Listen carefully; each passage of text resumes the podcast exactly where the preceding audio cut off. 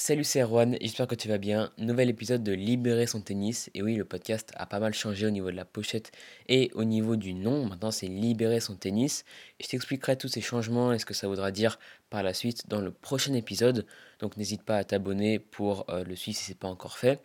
Cet épisode est un peu particulier parce que c'est la première interview du podcast. C'est avec, tu l'as vu dans le titre, Tennis Tactique. À mon avis, tu le connais. Tu as déjà vu plusieurs de ses vidéos, je suis quasiment sûr.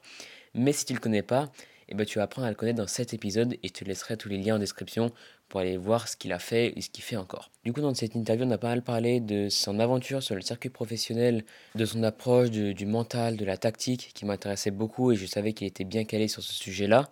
Et on a parlé un petit peu d'actualité du tennis et du monde du tennis en général. Du coup, je pense que ces sujets t'intéressent pas mal et c'est pour ça que euh, j'ai trouvé ça super intéressant de faire cette interview. Euh, je l'ai pas mal laissé parler parce que j'ai trouvé ça super intéressant encore une fois. Donc voilà, pose-toi tranquillement, écoute ce podcast. dernière chose avant de commencer cet épisode, euh, ça fait longtemps que j'avais pas publié de podcast, donc merci pour ta patience parce que je me suis blessé et j'ai eu donc j'étais complètement immobilisé pendant au moins deux semaines et demie. Je t'en parlerai peut-être dans le prochain épisode où je te parlerai aussi des changements du podcast. Donc on verra tout ça. En tout cas, je suis bien de retour pour cette interview. J'ai fait cette intro après l'épisode, du coup je te laisse directement euh, bah, pour le début de cette interview et on se retrouve nous à la fin. Allez, c'est parti.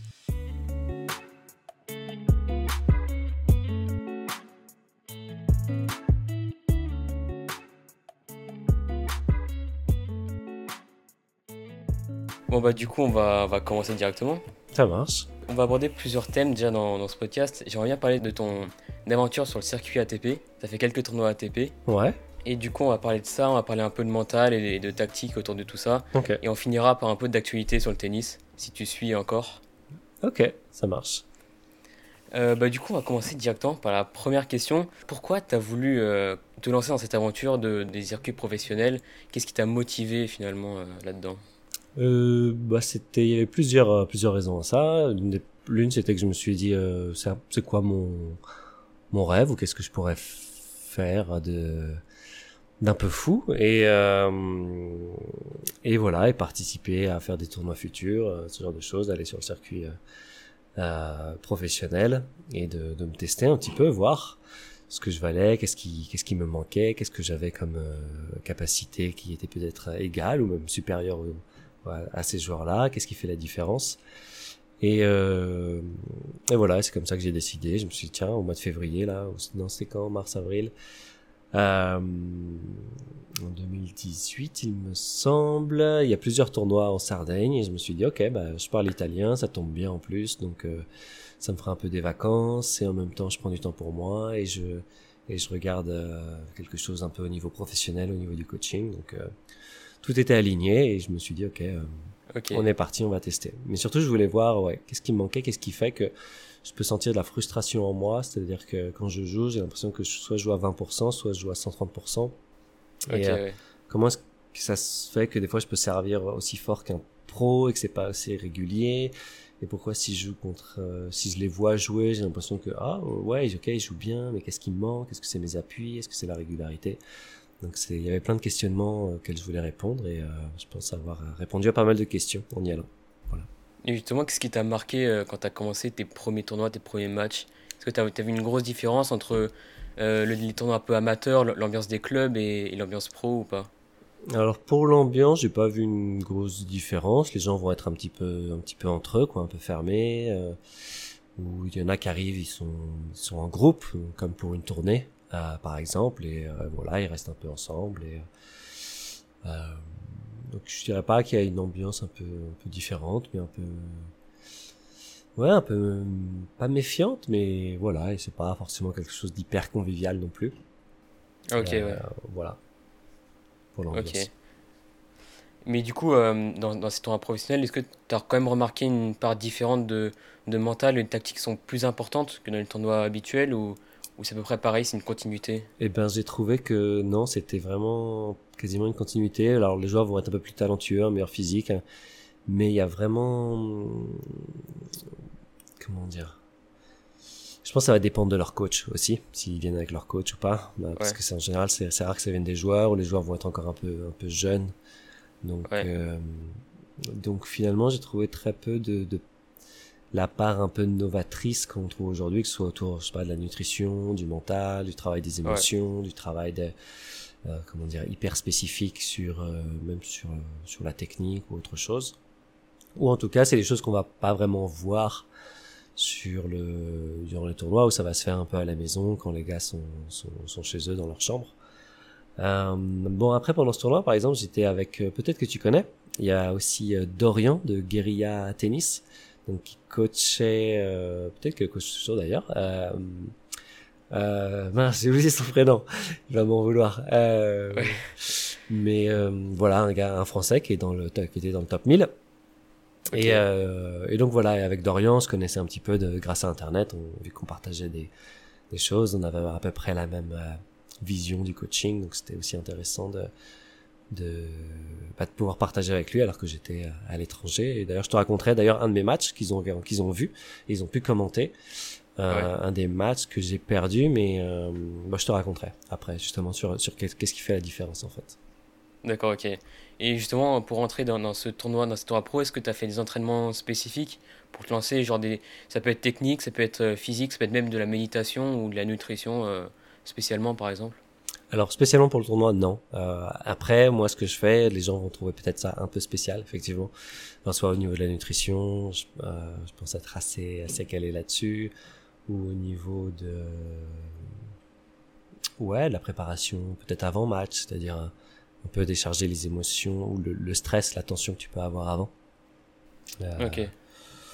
Euh, voilà, mais je me suis pas préparé, euh, on va dire spécialement avec un nouveau plan. Ok. Est-ce que tu as, réussi quand même à gérer la pression dans, les premiers matchs, j'imagine?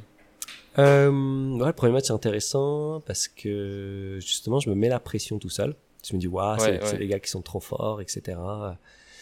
Et euh, je sais plus, je crois que je perds, euh, je sais plus comment je perds, 6, 6, 6, 6 3, 5, 2, je crois. Puis je me dis, mais en fait, mais, mais non, euh, en fait, le gars, enfin, arrête quoi. Et puis j'ai commencé à jouer et, euh, et je gagne le deuxième 7-5 et le 3, je crois que c'est ça. Il faudrait que je revérifie les scores, c'est sur internet. Et le troisième 7, je crois que c'est moi qui mène 5-2. Je me suis dit, attends, mais je vais gagner, c'est incroyable.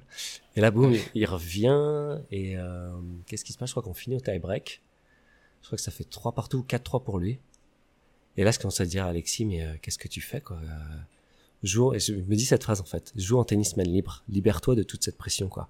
Sois prêt à, en fait il y a tellement, commence à y avoir tellement de tension dans le match que euh, je me dis mais comment est-ce que tu veux, comment dire, le match de tennis devient une métaphore de de comment tu vis ta vie en fait. Est-ce que je veux vivre ma vie complètement euh, dans le stress, complètement stressé par rapport aux résultats que je vais avoir, ou je veux, je suis prêt à vivre à, en jouant ma vie pleinement, en étant libéré, en explorant le, le maximum de mon potentiel. Donc euh, je perds 4-3 et je gagne 7-4. Euh, Parce que tout d'un coup, je lâche mes coups, je joue à fond. Et, voilà. Eh, ok, t'as, as, donc tu as réussi à quand même à te libérer au fur et à mesure des matchs? Euh, oui et non. Enfin, je me suis un peu donc là libéré, euh, mais c'était un peu ponctuel. Euh, ouais. Après le deuxième match contre un gars euh, très fort, mais je surjoue complètement. Je fais que des fautes directes, donc je me prends, je perds 6-1, 6-0 et et, euh, et, voilà, enfin, le gars était plus fort que moi de toute façon, mais euh, mais euh, comment dire, je vois à quel point tout se joue beaucoup dans la tête. Et donc, euh, donc voilà, ça c'est mon premier euh, premier tournoi que je fais et enfin, quand je suis en Italie et et ouais, en fait, et puis à l'entraînement, je vois qu'en fait les gars, bah, ils jouent bien quoi. Quand, une fois que t'es seconde série, ça va dépendre des secondes séries. je pense que les gens vont peut-être voir peuvent sentir un peu cette différence, mais tu es capable de frapper dans la balle, tu as, la même raquette que les gars, tu as à peu près le même physique. Ouais, bien sûr. Ouais. Et, euh, et en échange à l'entraînement, bah ouais, tu peux, tu peux largement échanger avec eux. Et donc après, il y a quand même des écarts sur la régularité au service, sur les autres qui sont touchés, sur le fait de remettre long constamment. Euh, ouais. qui va faire un peu la différence aussi. Et t'as une différence qui est assez technique ou c'est ça se joue aussi plus au mental ou je sais pas? Euh, alors, euh, je dirais ouais, technique, moi, il manque beaucoup, beaucoup d'heures de tennis. Tu vois, ça, c'est, j'ai joué contre des gars qui jouent au tennis depuis qu'ils ont 5 ans, 6 ans, et ils jouent tout le temps, et, et, euh, et pas moi. Euh, moi, c'est plus ça, hacker le système pour, pour, pour progresser rapidement, pour. Ouais, est-ce que t'es, t'es rentré quand t'es déclassé combien à peu près? Comment ça Sur le tournoi pro là, ou tu veux dire Ou, sur le... ou avant, quand j'ai commencé le tennis ou... Non, t'as quel classement quand t'es rentré dans le circuit pro, enfin quand t'as fait ton, premier match pro? Euh, 5, 6. Ouais, donc voilà, donc c'est accessible euh, quand même avec des, avec Ouais, des ouais. personnes qui sont, qui sont pas moins 15 ou moins 30, je sais pas. Ouais, ouais. Et, ouais, ouais, exact. Ok.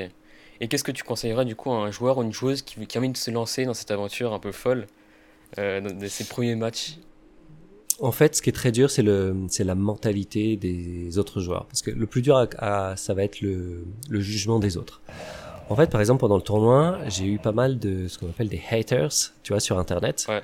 où, je, où je postais sur mon Facebook et j'ai des gars euh, où je poste en fait, je poste pas le match que je gagne, mais je poste le deuxième match où je dis ouais, je, je viens de perdre, etc. Et, et là, j'ai plein de gars qui commencent à dire ouais, c'est bien fait, tu t'es pris pour qui, etc. Et j'ai regardé tous les gars qui, qui ont dit ça, en fait, c'est que des gars qui étaent en seconde série, qui étaient aux alentours entre 3-6 et, et 0 moins 2. Donc, Ok. je- il y a leur nom sur Facebook et, et je sais pas, il y avait, euh, je pense, 5, 6, 6 gars comme ça. Et c'est marrant parce que c'était, je pense que pour avoir mis ça et qu'ils avaient tous à peu près ce classement, c'est des, des joueurs qui étaient frustrés de pas avoir tenté leur chance ou, euh, ou ils sont, sont jamais. Et moi, qui suis moins bien classé, j'ai osé faire ça.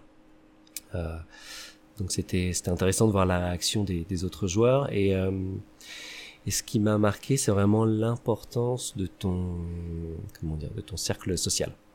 Ouais, c'est-à-dire euh, les gens qui, qui t'entourent. Je vais t'expliquer. À la fois pour progresser, pour jouer. Tu sais, on dit souvent de, c'est important de jouer avec des joueurs plus forts, Ouais, bien sûr.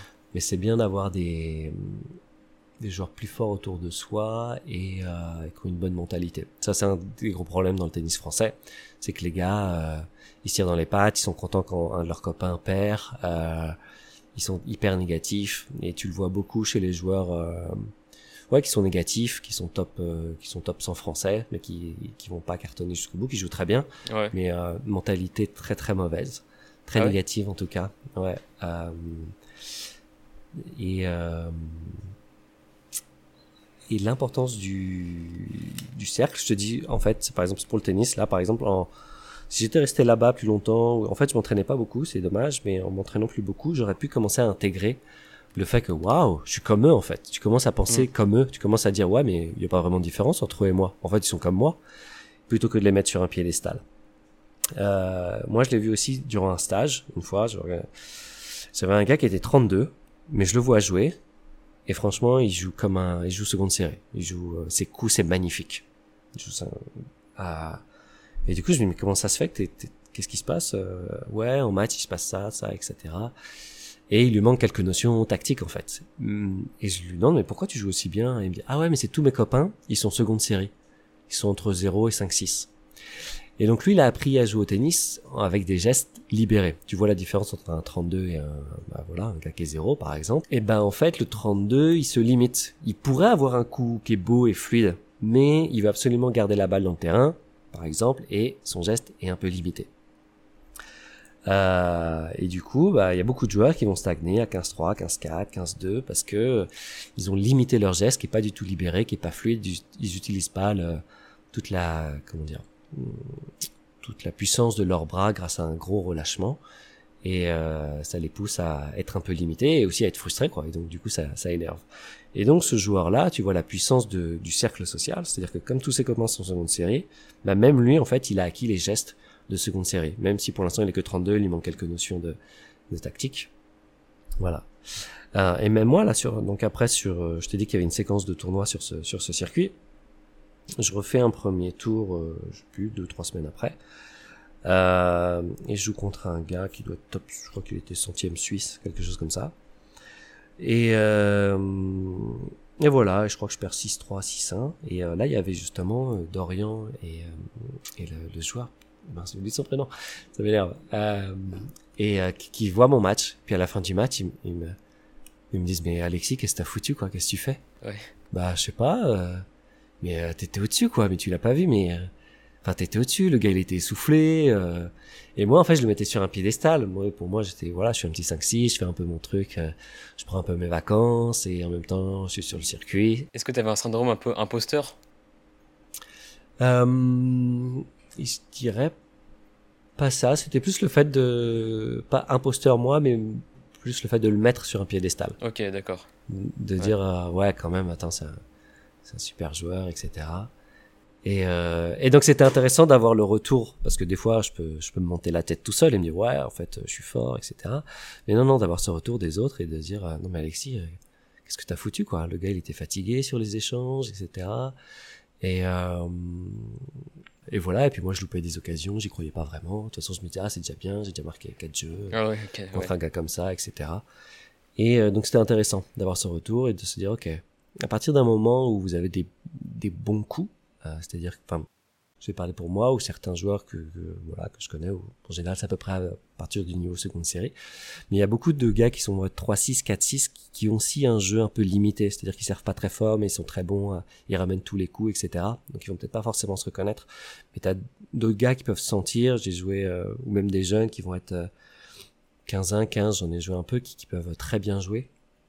S'ils sont un peu plus euh, constants, effectivement, euh, pour eux, ils doivent dire, ouais, c'est impressionnant. Enfin, ils peuvent se sentir, ils peuvent sentir en eux qu'ils sont capables d'aller plus loin.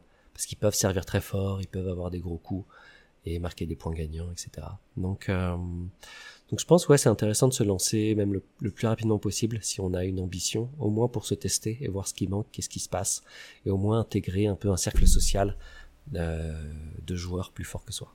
Ouais, c'est un bon test pour commencer. Ouais. Ok. Euh, maintenant, on va parler un peu de l'aspect mental, je pense, au tennis. Parce qu'évidemment, c'est extrêmement important. Je pense que tu attribues une grande place au mental, si je me trompe pas. Euh, ouais, au mental, bah faut le- après faut le définir un peu, mais au mental, aux émotions et à ouais cette différence de, de jeu qu'on peut voir entre l'entraînement et les matchs, Ouais, c'est ou, ça. euh, ou entre certains points durant ou certaines périodes, euh, soit une certaine période de- pendant des mois ou soit des semaines ou même pendant un match et de comprendre mais d'où vient cette différence, qu'est-ce qui se passe. Ouais. Et du coup, c'est quoi pour toi, en gros, le avoir du mental? que- Qu'est-ce que ça signifie euh, dans les grandes lignes? Euh, pour moi, avoir du mental, c'est plus la capacité de créer les conditions pour euh, rentrer dans la zone. Le moment où tu, tu ne penses plus. Ouais. C'est comment est-ce que je vais arriver à cet état où, voilà, c'est un peu le graal du mental. C'est un rapport important avec la confiance, du coup. Euh, ouais, en fait, la confiance devient, la question de confiance ne se pose. C'est le moment où la question de confiance ne se pose plus. C'est-à-dire que, en général, on se dit, ouais, je manque de confiance, c'est parce que tu, tu crées une grille de lecture où, où les, tu vas voir les autres qui ont plus de confiance que toi, etc., où tu vas te, dire, ah, je vaux moins, comment dire, tu as un peu une hiérarchie dans la tête. En disant, ouais, je manque de confiance, je suis pas assez bien, je suis pas assez fort, etc. Euh, à partir du moment où tu sors de ça, tu dis non mais euh, je suis là juste pour jouer mes coups, pour euh, pour moi, pour euh, pour rentrer dans la zone, euh, pour tester mon potentiel. Il n'y a plus vraiment de la confiance n'est plus vraiment une question à se poser parce que euh, parce que t'es plus dans la comparaison en fait. Alors moi, j'ai souvent essayé de travailler ce- cet aspect de la confiance et, et Mhm. du mental. Et écouté une interview de Nadal la dernière fois et il disait que lui, il n'a jamais vraiment travaillé euh, spécifiquement le mental, mais qu'il l'a fait tout au long de sa carrière avec des matchs difficiles où bah, il s'interdisait de, de s'énerver, de casser des raquettes, où, euh, où il revenait des moments difficiles. Et lui, en fait, il s'est jamais vraiment entraîné hum, sur un aspect spécifique. Il n'a pas vraiment de coach mental. Euh, Est-ce que tu penses que bah, c'est nécessaire pour un des nouveaux joueurs de s'entraîner mentalement quand même ou pas? Ou, ça vient, euh, ça vient avec l'expérience, ça vient avec les matchs? Bah, je pense que bah, tu vois là tu prends l'exemple de Nadal effectivement il n'a pas eu besoin de, s'entraîner. Pourtant on va dire que voilà mentalement c'est le plus fort ou c'est l'un des plus forts du monde. Euh, il y a certains joueurs si c'est leur problème ouais je pense c'est un truc à évoquer à essayer de travailler essayer de trouver des solutions. Euh, parce que parce que c'est dommage de gâcher de gâcher ton potentiel euh, parce que tu aurais un mauvais mental mais qu'est-ce que ça veut dire un mauvais mental? C'est voilà, ensuite, c'est à, c'est à travailler justement, soit avec un psychologue, euh, soit à travers des outils. Moi, j'ai fait pas mal de choses comme, euh, t'as un truc qui s'appelle le neurofeedback, le brain spotting. Euh, ça, c'est des choses, c'est des outils, en fait, qui permettent de, de débloquer des émotions enfouies, de débloquer les émotions qui te, qui te bloquent euh, en match. Et euh, voilà, faut y aller à fond, quoi. Faut, faut, faut tester ce genre de choses si c'est vraiment un problème et se dire, ok, j'en ai marre qu'à 40-30, euh, je me fasse remonter à chaque fois, quoi Ok. alors que je devrais gagner les jeux faciles. Euh, voilà, ce genre de choses. Est-ce que tu penses que Nadal c'est le meilleur joueur euh, mentalement pour toi ou est-ce que tu t'identifies à un joueur euh, très fort mentalement en match? Non, en match, moi ce que je vais faire, alors j'en parlais un peu dans, j'avais fait une un, programme de préparation mentale. Il y a plusieurs idées. C'est euh, l'idée c'était d'être au centre du mandala. Je vais t'expliquer après. Ou sinon là récemment, ce que je faisais, c'était je lis des bouquins d'un gars qui s'appelle Kapil Gupta. c'est un c'est un coach pour les golfeurs et pour les chef d'entreprise, euh, voilà, aux États-Unis, donc en Californie. D'accord. Euh, et il parle du no mind. Et il parle de comment euh, atteindre cet état pour les golfeurs. Et il se moque un peu des, des coachs de swing. Ça, ça, serait l'équivalent des coachs un peu techniques au tennis. Ouais. Dire, ah non, mais il a une mauvaise technique, etc.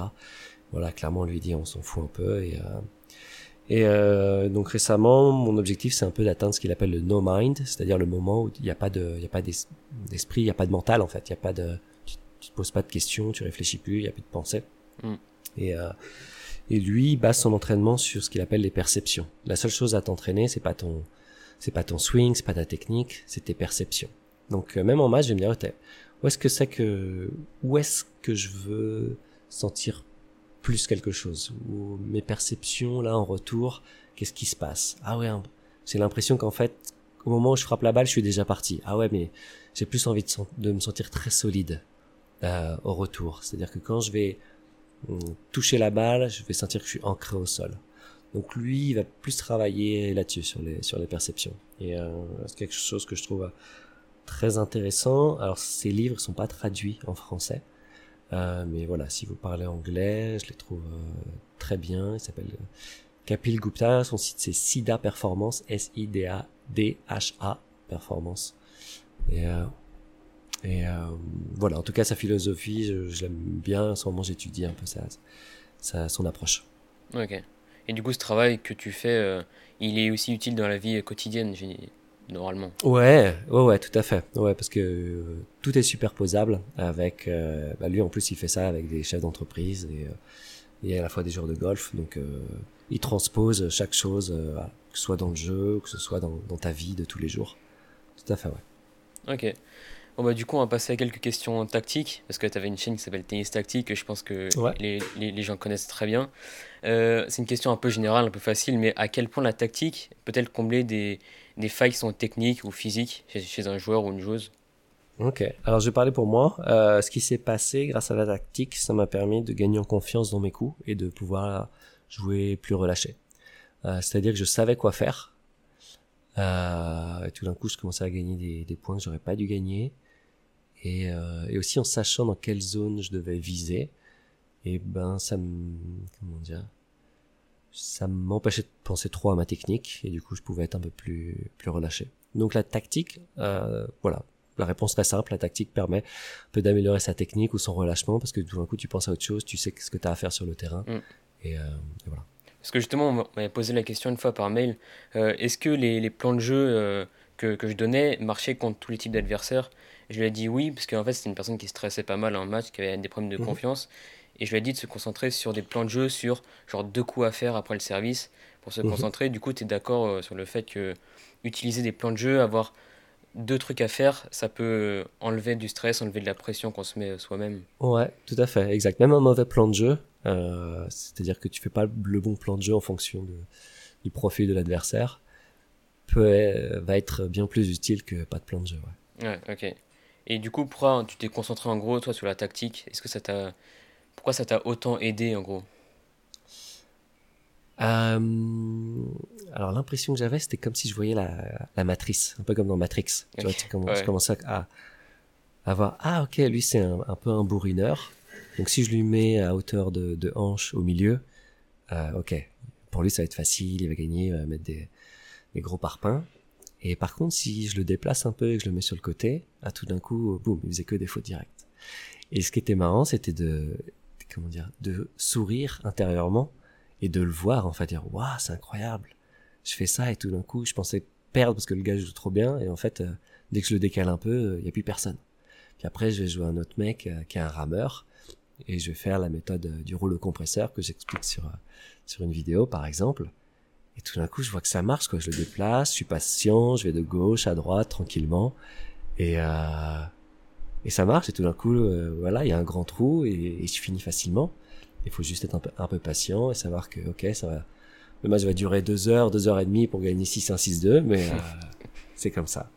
T'avais l'impression d'avoir hacké le, le système finalement. Ouais, de voir quelque chose que les autres joueurs voyaient pas, et euh, c'était un, un peu jouissif, quoi, un peu, ouais, ouais, je souriais intérieurement, en me disant, waouh, c'est, du coup, maintenant, c'est évident, quoi, c'est facile. Ouais. Ok. Bah, du coup, j'ai aussi d'autres questions un peu sur toi aussi, sur l'actualité du tennis. On va commencer par une question. Alors, je suis pas certain, mais il me semble quand même que j'ai des souvenirs que, que tu avais rencontré le coach de Sharapova. C'est bien ça? Ouais, Sven Gronvel, qui était le coach de ouais, Monica Seles, de, je crois qu'il a fait consultant pour euh, coach même de Michael Stich, consultant pour Andy Murray, euh, voilà, fait pas, pas mal de gars balèzes. Et euh, qu'est-ce qui t'a qu'est-ce qui dévoilé d'important dans le monde du tennis que t'as que bien retenu? Qu'est-ce que je dirais? Ah bah, Je me rappelle d'une conversation, on parlait, alors ce serait pas forcément du monde du tennis, si, si, monde du tennis ou monde du coaching. Euh, alors ce qui était bien, c'est que c'était un gars un peu, enfin comme moi, c'est moi qui suis peut-être un peu comme lui, euh, enfin qui lisait beaucoup, qui essayait de de- d'apprendre d'autres gens, de qui allait faire des comment dire des formations sur le coaching, etc. Là où tu vas avoir beaucoup de coachs de tennis, ils sont juste là parce que ils connaissent le joueur, ils sont bien placés, ou ils étaient bons joueurs. Et ils ont pas fait forcément, ils sont, ils ont pas cette, euh, cette volonté de, de s'améliorer ou autre. Ouais. Mais bref, ouais, non, ce qui m'avait marqué dans une conversation, c'est qu'on était d'accord sur le fait que quand t'es coach de tennis, tu peux pas prendre ton joueur en disant tout de suite, ok, bah viens t'entraîner, on va sur le terrain tout de suite. Tu dois prendre au moins une heure avec lui pour faire du vrai coaching, c'est-à-dire juste une conversation. C'est quoi tes objectifs? Pourquoi c'est important pour toi?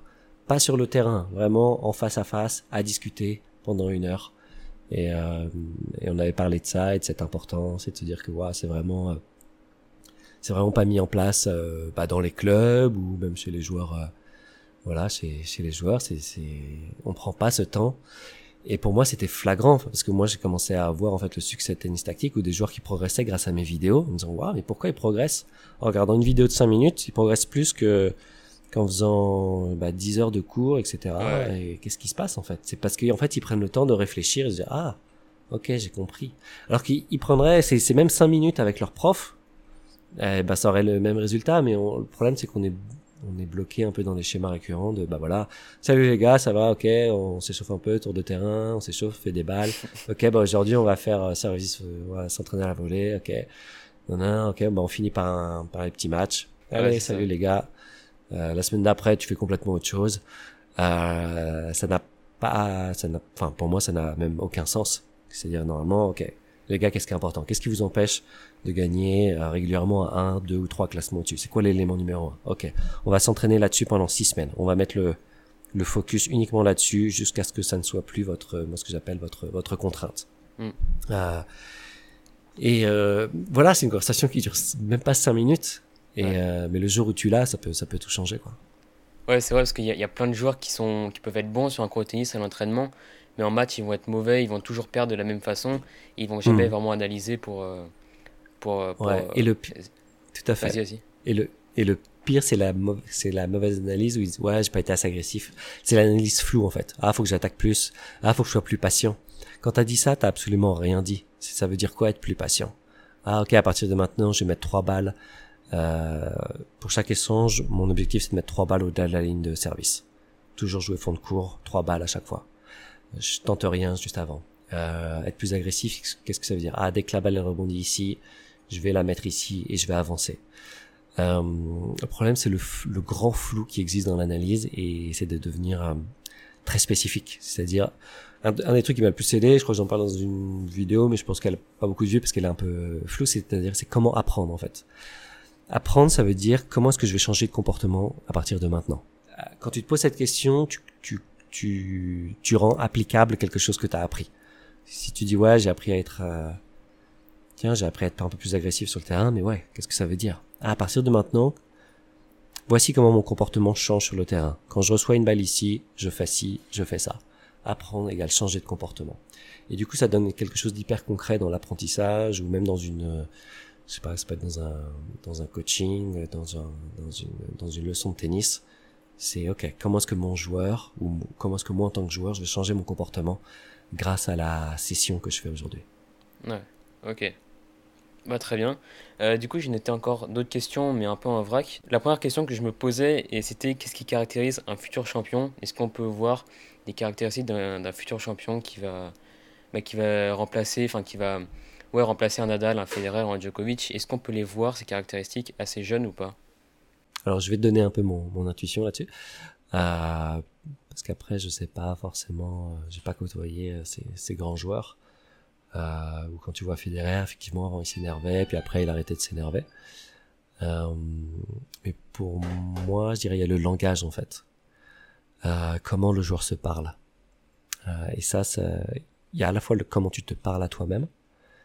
Si, si tu te dis je suis nul, etc. Ou si tu es vraiment un mauvais langage envers toi ou envers les autres. Et il y a l'entourage qui est hyper important. C'est-à-dire que si t'es parent et que tu, tu demandes toujours à ton fils, euh, alors t'as gagné. Euh, et en fait, l'enfant va associer euh, la victoire avec le fait d'être apprécié, d'être aimé, et la défaite avec le, le rejet ou tiens, euh, mes parents sont un peu déçus si je perds. Et d'ailleurs, c'est marrant parce que Capil, euh, enfin moi j'en parlais dans, j'avais fait une formation qui s'appelle Parent Tennisman, mais aussi j'avais coaché bah, à la fois les parents et les, et les, et les joueurs. Et euh, mais c'est marrant parce que Kapil Gupta, le gars dont je t'ai parlé, en parle aussi. Il dit, euh, bah, lui, il a son fils qui joue très bien au golf. Il dit, on parle jamais de victoire à la maison, quoi. On parle juste de, de, de momentum, de, euh, de zone, de, de perception, de sensation. Et il n'y a pas de, alors t'as gagné et, ah ouais, bon, bah tant pis, euh, ok, la prochaine fois, etc. Donc, euh, parce que ça met une pression énorme et ça, tu fais une association émotionnelle qui va être qui peut être très mauvaise Mm. en fait et qui empêche ton, ton potentiel de, de se libérer. Et tu parlais aussi de- d'un concept, c'était le, la victoire personnelle, je crois. Euh, la réelle victoire, ouais, Ouais, c'est un ça. concept de, de Benoît Fouché. Ouais. Euh, c'est un ancien joueur à, à ATP et un super coach euh, aujourd'hui qui est en qui est en France d'ailleurs. Je crois qu'il est du côté du côté d'Annecy, mais il voyage beaucoup. Il coach des, des joueurs sur le circuit euh, ITF junior et peut-être même sur le, le qui font des futurs aussi. Euh, et qu'est-ce que je voulais dire? Ouais, donc ce- son concept de réelle victoire, c'est se dire ok, moi je rentre sur le terrain, mais qu'est-ce que je vais faire? Ah, mon but c'est d'être euh, même si je perds 6-0, 6-0, j'ai quand même gagné mon match parce que j'ai fait ce que j'avais à faire. Ouais. C'est un peu ça le concept. Et donc typiquement une réelle victoire, ça va être euh, ok, euh, relâcher et, euh, et avancer. Ouais. Ça peut être ça. Et c'est un petit mantra que tu te mets dans ta tête et que tu te répètes constamment pour pas oublier ton, ton plan de jeu, ton qu'est-ce qui est important pour toi. Ok. Et du coup, pour rester un peu dans, dans ce thème des, des futurs champions, est-ce que tu suis encore un peu le tennis euh, en ce moment ou pas? Euh, là un peu moins. Euh, bon après j'ai vu que Joko vient de gagner, enfin avait gagné contre mon fils. Je sais pas qui a gagné la finale. C'est Ouais. Djoko. ok. Et du coup, Contre Tsitsipas. ouais, c'est ça, ouais, exact. Ok. Euh, et du coup, la, la question que je, te, que je vais te poser, c'était qu'est-ce que tu penses de Coco Gauff euh, Jusqu'où ira-t-elle? Euh, ah bah alors je peux pas t'en dire plus. C'est qu'elle, a- je sais plus quand qu'elle avait perdu c'était à Roland ou à Wimbledon. l'année Ouais, dernière ouais, ouais, Wimbledon. Ok. Et euh, bah j'en sais pas plus. Ouais. Pourquoi tu, me- tu me parles d'elle? Qu'est-ce que quel, quel est ton avis toi sur elle justement? Euh, parce que je la trouve vraiment incroyable. Elle a battu plusieurs fois euh, Venus Williams. Elle est Mhm. arrivée en quart de finale, je crois, de, de l'Open d'Australie. Elle a fait des super bons résultats à l'US Open. Et elle a que 15 ans. Donc, euh, Ouais. Qu'est-ce que t'as apprécié toi chez elle?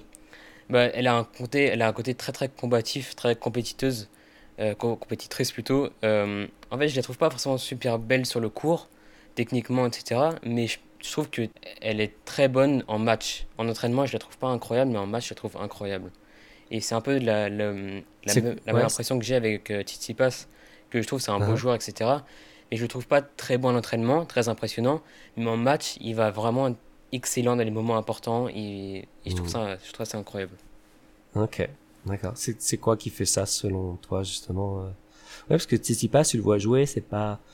Tu vois qu'il a de l'envergure, mais tu sens que c'est pas non plus parfait techniquement. Ouais. Mais effectivement, il accroche les mecs, il fait des matchs sur les points importants, il est là, il fait des coups euh, qui sont peut-être pas très académiques, mais c'est incroyable. Et, Ouais, c'est ça. Ouais. Mm. Mais justement, je sais pas pourquoi, euh, pourquoi ça Parce me- qu'ils ont en plus. Ouais, Mm. c'est ça. Euh, pour rester un peu dans les questions d'actualité, euh, en ce moment, il y a beaucoup, de, enfin, depuis trois ans, il y a beaucoup de, de compétitions par équipe qui sont développées avec la Lever Cup, la Coupe Davis, la ATP Cup. Est-ce que tu penses que le tennis dans le futur va devenir plus un sport euh, bah, par équipe qu'individuel actuellement? Ah,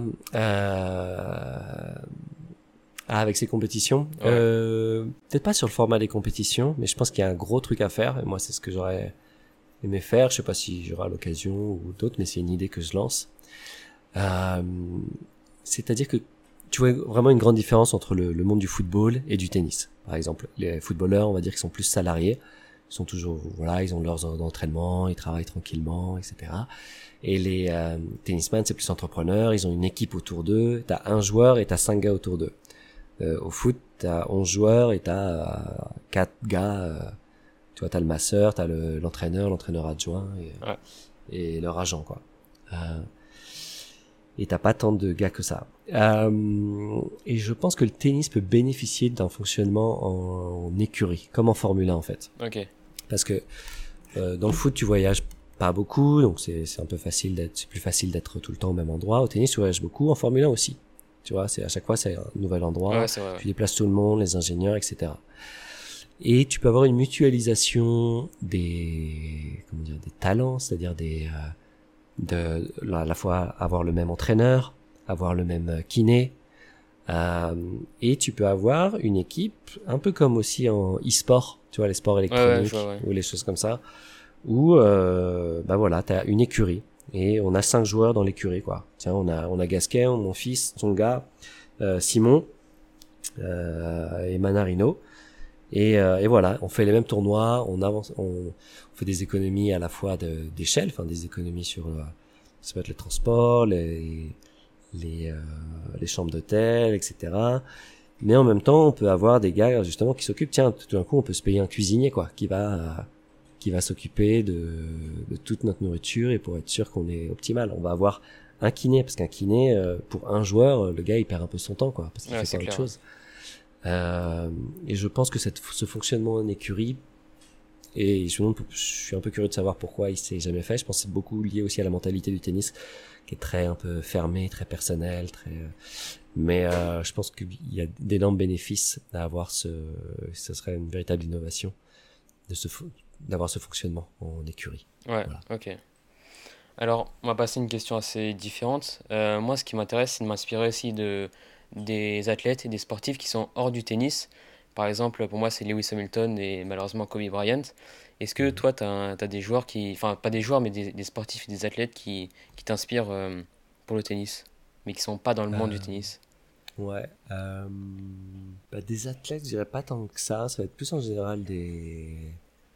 Soit des businessmen ou des, des coachs D'accord. euh, qui, ont, qui ont compris certaines choses et qui ont une, qui ont une supervision.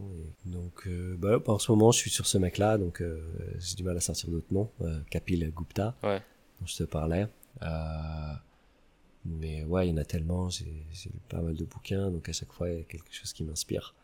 Ça peut être à la fois le- l'innovation de Elon Musk, c'est-à-dire quoi qu'il arrive, Ouais, euh, j'y vais, quoi. C'est un truc incroyable. Ou, voilà, plus que les athlètes en général, ou parce qu'en général, on sait, enfin moi, j'ai l'impression qu'on sait peu de choses des athlètes et et voilà, ou à part peut-être Cristiano Ronaldo, on va savoir qu'il travaille beaucoup avant ou de son côté, ou même si Yannick Noah, j'avais entendu une histoire où euh, je sais plus qui c'est qui l'a posté, mais que euh, bah, enfin c'est Noah qui racontait que il s'entraînait seul en fait, et donc il s'entraînait au physique et au service, les deux choses auxquelles tu pouvais t'entraîner tout seul, et qu'à la fin le DTN il disait bon bah Yannick euh, gros service, euh, gros physique, et euh, et voilà parce qu'il s'entraînait tout seul. Ouais. Et donc voilà, je trouvais ça inspirant. Qu'on n'est pas obligé d'attendre l'entraînement collectif pour progresser. Quoi. Est-ce que tu as lu le, le livre de André Agassi, Open? Ouais. T'as trouvé ça euh, très intéressant? Alors, euh, ouais, j'ai trouvé ça très intéressant comme bouquin, euh, parce que c'est son histoire, et elle est vraiment euh, elle est incroyable quoi, dans les, dans les Ouais. coulisses, etc. C'est pas le genre de livre que je lis d'habitude. En général, je lis plutôt le genre de livre qui, comment dire, très euh, comment dire, stratégique, tactique, qui explique comment faire, si, ou comme euh, Winning Ugly. ou Ouais, Je sais ouais. pas comment il est traduit ce livre. de- Euh, C'est Comment gagner à tout prix. Voilà, quelque chose euh, plus des livres comme ça, très euh, ok, voici ce qu'il faut faire, comment on fait. Et euh, et voilà, le livre d'Agassi, ouais, j'ai bien aimé. Ouais, très bien, très bien.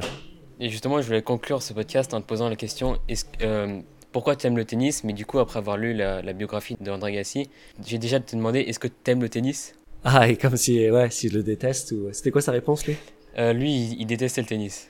Ouais. Et euh, moi, c'est un peu ça en fait. J'adore le tennis parce que je veux comprendre pourquoi je déteste le tennis. D'accord. Je, je me dis, mais pourquoi ça me met dans cet état Pourquoi t'as des gens euh, qui paraissent bien, qui sont en costume cravate et qui pètent un câble sur un terrain de tennis Qu'est-ce qui se passe Euh, Et c'est ça qui me fascine, quoi. C'est la psychologie et le mental euh, derrière ce- ces émotions. Qu'est-ce que ça, qu'est-ce que ça évoque en moi? Qu'est-ce que ça vient chercher en moi? Quelles sont les émotions? Pourquoi tout d'un coup il y a cette émotion qui émerge de moi à ce moment-là euh, et ça permet de, de mieux te comprendre et te, de te découvrir. Donc voilà. Ouais, c'est ça ma réponse. Ouais. D'accord, bah du coup je pense qu'on va, on va s'arrêter sur ça. Ça fait, ça fait 40 minutes là qu'on enregistre. Euh, bah, du coup, bah, merci beaucoup d'avoir accepté déjà et d'avoir répondu à ces questions. C'était vraiment intéressant. Euh, où est-ce qu'on peut te retrouver euh, Sur internet ou je sais pas? Ouais, alors j'ai euh, en ce moment je fais je fais beaucoup moins de choses, mais il y a déjà eu pas mal de, de vidéos et de choses qui sont bonnes à prendre sur tennis tactique. Vous tapez tennis tactique, il y a une chaîne YouTube. Il y a pas mal d'articles aussi sur le blog. Euh, il y a des programmes en ligne si vous souhaitez aller plus loin, programmation mentale, euh, préparation mentale, préparation physique, euh, euh, plan tactique, etc. Et euh, mais ouais, regardez les vidéos si ça vous parle, vous verrez tout de suite. Et, euh, et lisez la page témoignage. C'est ça qui m'inspire en fait. C'est sur tennis tactique. Vous avez, a un petit onglet témoignage et, et lisez. Vous allez vous reconnaître. Et euh, j'étais le premier surpris. En fait, c'est ça qui m'a poussé à continuer. Tennis tactique, c'est de recevoir les témoignages des gens et de me dire waouh, c'est incroyable que les gens progressent plus vite en comprenant quelque chose intérieurement euh, en eux ou à, à mettre en place sur le terrain qu'en tapant des balles euh, entre guillemets bêtement Ouais. sur le terrain. Ouais, super, ok.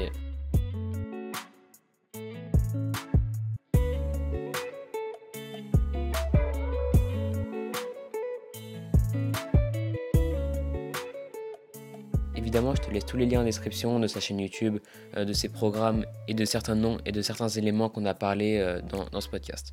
Du coup, voilà, nous, on se retrouve au prochain épisode où on parlera des changements du podcast et pourquoi pas de ce qui s'est passé pendant ces périodes d'absence. Euh, du coup, voilà, abonne-toi, laisse un avis sur Apple Podcast et du coup, à la prochaine. Allez, salut